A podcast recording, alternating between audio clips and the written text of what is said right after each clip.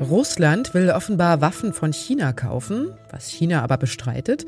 Auf Korsika gibt's heftige Ausschreitungen und der Ex-Chef von Wirecard wurde angeklagt. Darum geht's heute im Update unseres Nachrichtenpodcasts Was jetzt von Zeit Online. Heute ist Montag, der 14. März und ich bin Elise Landscheck. Redaktionsschluss für diesen Podcast ist 16 Uhr.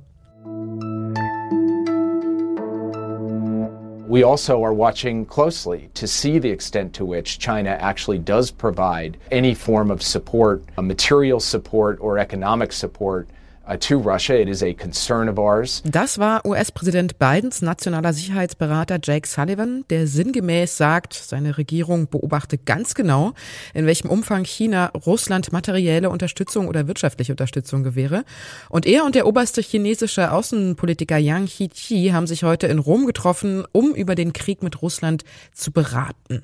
Und besonders interessant machte dieses Gespräch im Vorfeld nochmal die Info, dass die russische Regierung China nach dem Beginn des Krieges in der Ukraine um militärische und wirtschaftliche Hilfe gebeten haben soll. Also genau das, wovor Sullivan gewarnt hatte.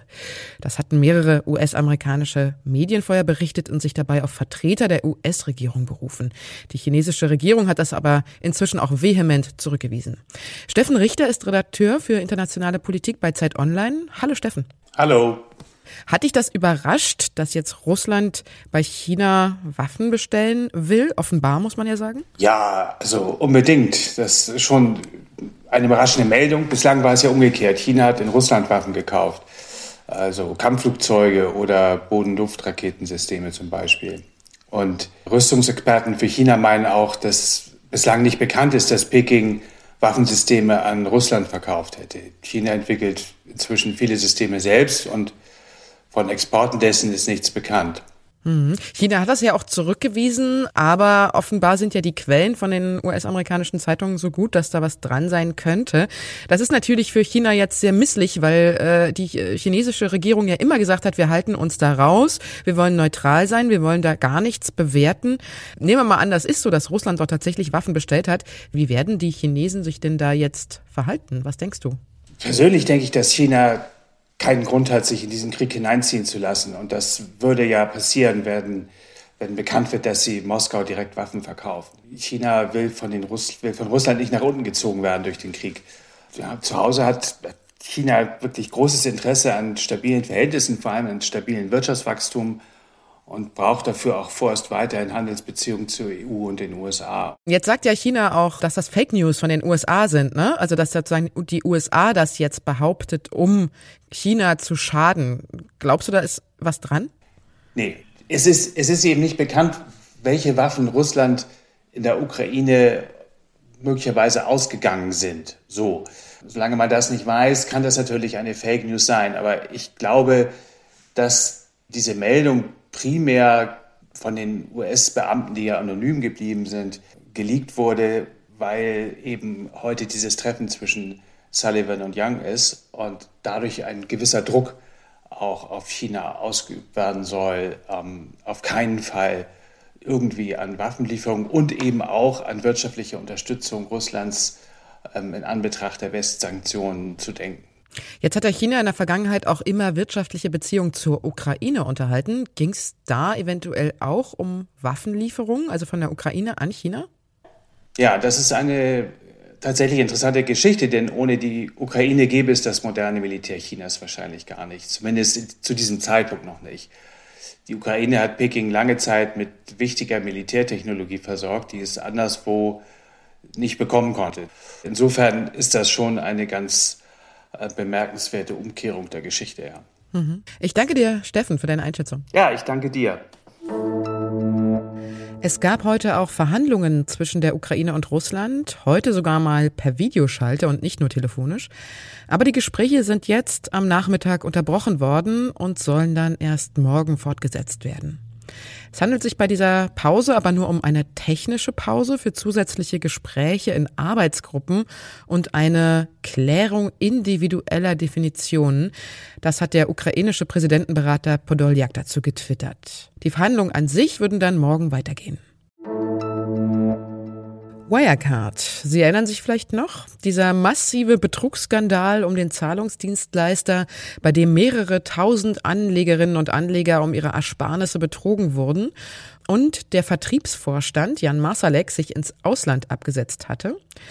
Auch Olaf Scholz wurde damals eine Mitverantwortung zugesprochen.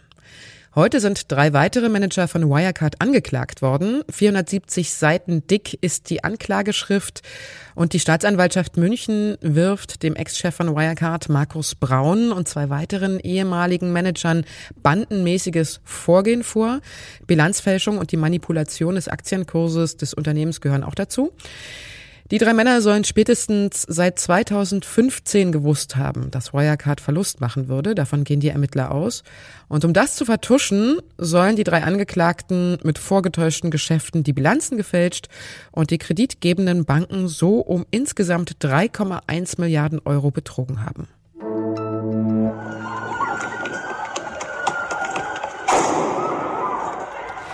Das, was Sie da gerade gehört haben, waren Zusammenstöße von der Polizei und Demonstranten auf Korsika.